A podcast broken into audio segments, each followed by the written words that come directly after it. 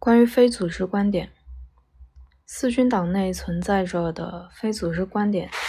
其表现如下：甲，少数不服从多数，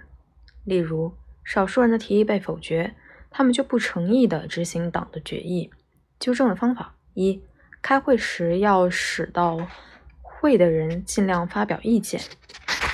有争论的问题要把是非弄明白，不要调和敷衍。一次不能解决的，二次再议，以不妨碍工作为条件，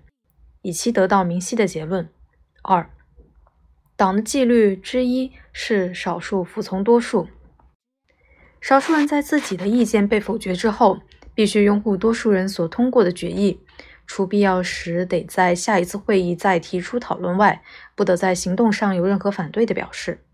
以非组织的批评一。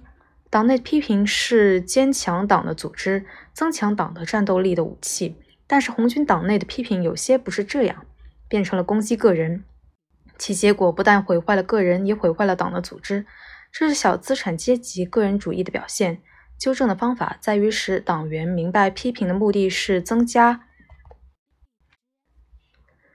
党的战斗力，达到阶级斗争的胜利，不应当利用批评去做攻击个人的工具。二，许多党员不在党内批评，而在党外去批评，这是因为一般党员还不懂得党的组织、会议等的重要，以为批评在组织内或在组织外没有什么分别。纠正的方法就是要教育党员懂得党的组织的重要性，对党员或同志有所批评，应当在党的会议上提出。